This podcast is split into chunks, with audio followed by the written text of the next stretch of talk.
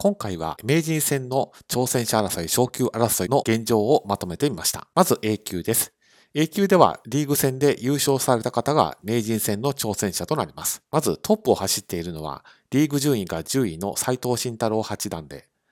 星一つの差で東島正幸二冠と広瀬明人八段が追っていると。さらにその後を4名の方が追っているという展開となっています。残り3戦を残して斉藤慎太郎八段がトップを走っていますけれども、もし複数プレーオフになると、まあ、順位的に厳しくなりますので、このまま連勝で走りたいところです。次に B 級1組順位戦 A 級昇級争いです。本命の長瀬拓也王座が中盤から少し連敗をしてしまった一方で、山崎隆之八段が長瀬拓也王座との直接対決に勝利をして、8勝1敗で単独トップを維持しています。その後、郷田正孝九段、そして7勝3敗で長瀬拓也王座という風になっています。長瀬拓也王座を除き、まだ3局残っていますので、リーグ順位の良くない山崎隆之八段は、ま連勝を続けたいところですし、ま長瀬拓也王座も2連勝でしっかりとついていきたいところです。次に B 級2組です。土本命の藤井聡太二冠が順調に連勝を伸ばしています。その後、星一つの差で横山七段と佐々木勇気七段が追っていて、さらに6勝2敗で中村治九段が追っています。昇級枠が3つに拡大されたことや、最近の実績を見ますと、このまま藤井聡太二冠が順調にゴールインする可能性が高いというふうに思われます。次に C 級1組です。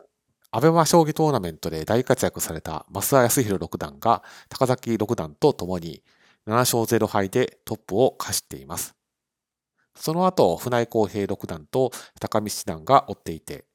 さらに星一つの差で5名の方が追っているという展開です。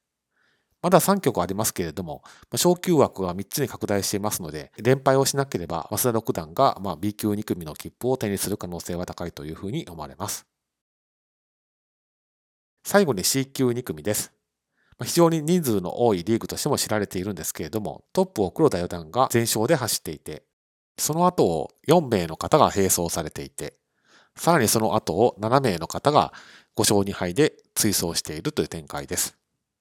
6勝1敗の3名の方が比較的リーグ順位があまり高くない方が多いので、一方でこの星1つの差にこれだけたくさんの棋士の方がひしめき合っています。ここからあと残り3局ありますけれども、黒星1つでかなり昇級争いから大きく後退してしまうことになりますので、まあ、可能な限り残り3局は全勝で駆け抜けたいというところが、まあ、正直なところだと思います。ですので、まあ、注目としましては、黒田四段がこのまま全勝で走れるのか、トップ集団の12名の方がこのまま星を落とすことなく最後まで走れるのか、そういったあたりについて引き続き注目していきたいなというふうに思っています。ですので、いずれもまだ確定という状況ではありませんので、残り3局に年明け以降も注目していきたいなと思っています。本年も当チャンネルを視聴いただきありがとうございました。